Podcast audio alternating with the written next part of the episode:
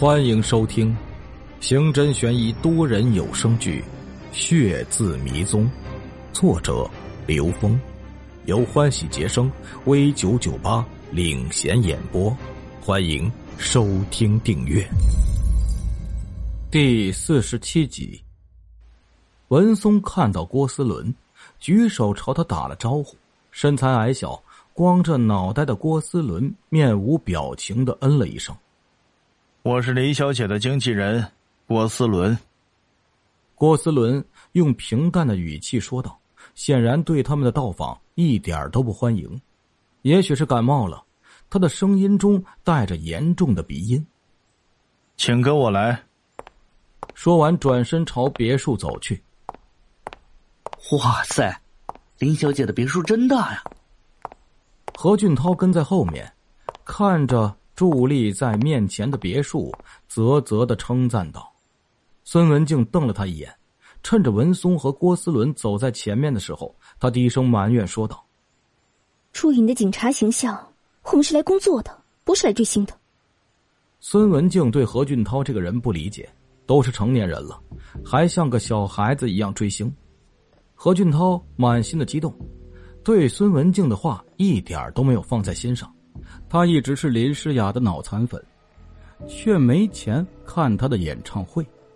眼看能和自己的偶像见面，何俊涛像要和初恋见面一样，感觉心跳加快。为了掩饰紧张的心情，他东看看西看看，跟在文松和郭思伦的身后走进大门。林诗雅的别墅是四层小楼，后院是将近五百平方米的花园和长方形的游泳池。寒风吹来，院子里的枯枝张牙舞爪的晃动着。穿过长长的院子，郭思伦带着文松走进了别墅。刚进客厅，文松就感到被暖流包围着。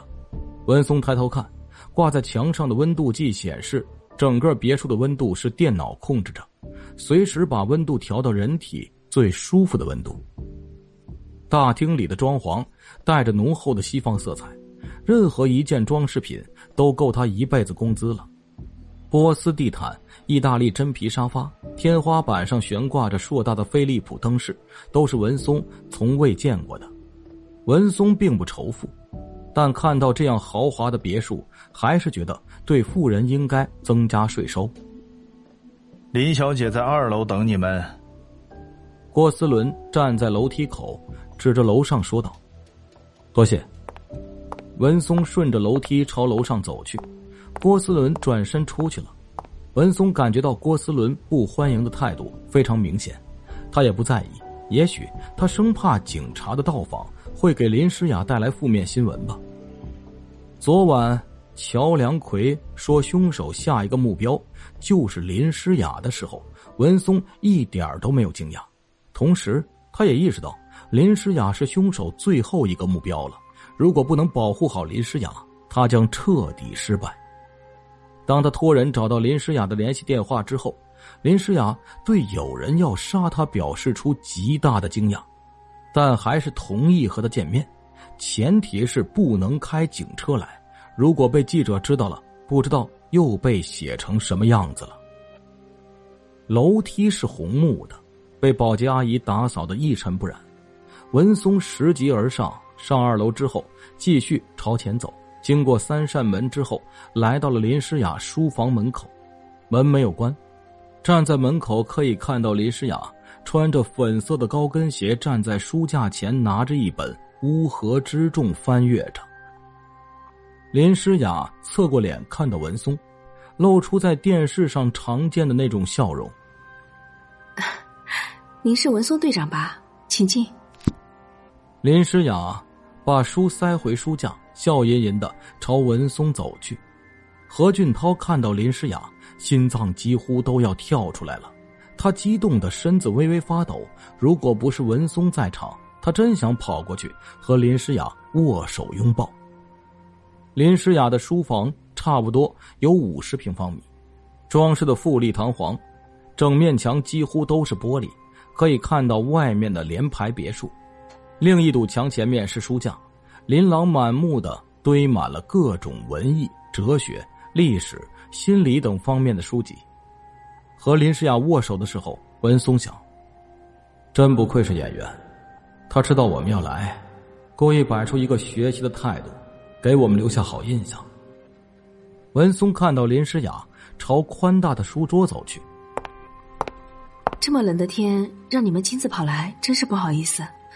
但我实在没有时间去公安局。林诗雅一边走回书桌，一边道歉。她要给警方留下冷静的印象。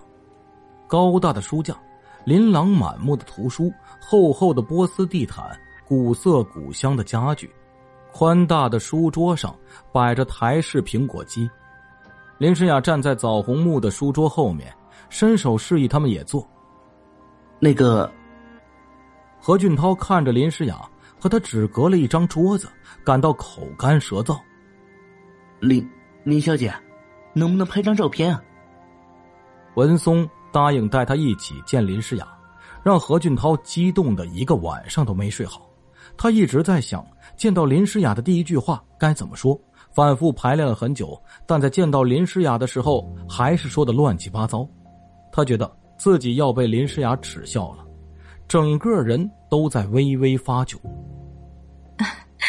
好啊，林诗雅露出职业化的笑容，把身后的沙发朝后推了推。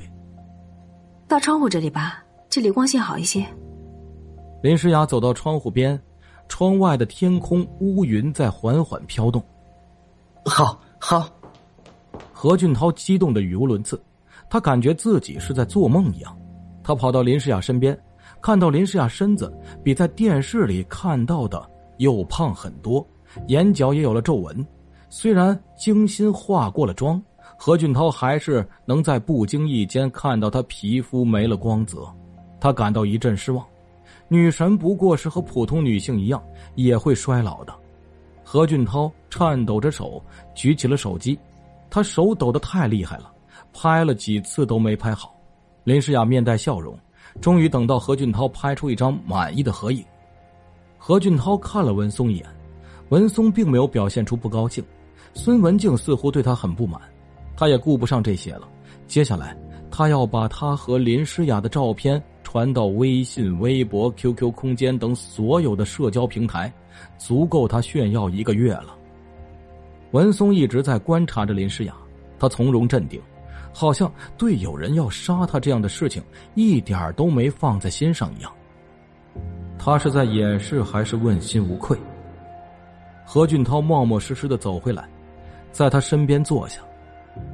我刚才的表现很好，他们看不出破绽。他想起郭思伦的交代，在警方面前一定不能表现出惊慌。不然他们会怀疑。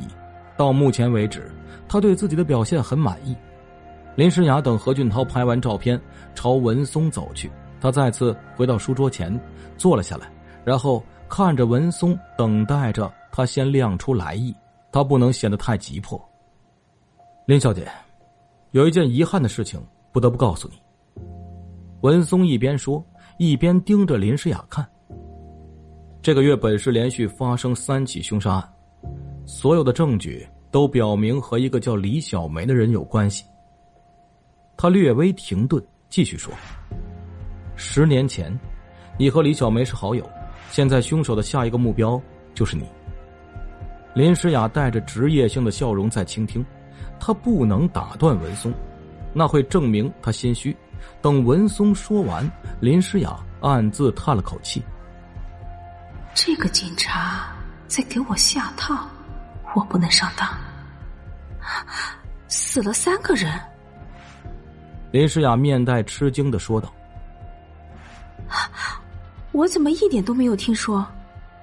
这个作为机密，还没有对外公布。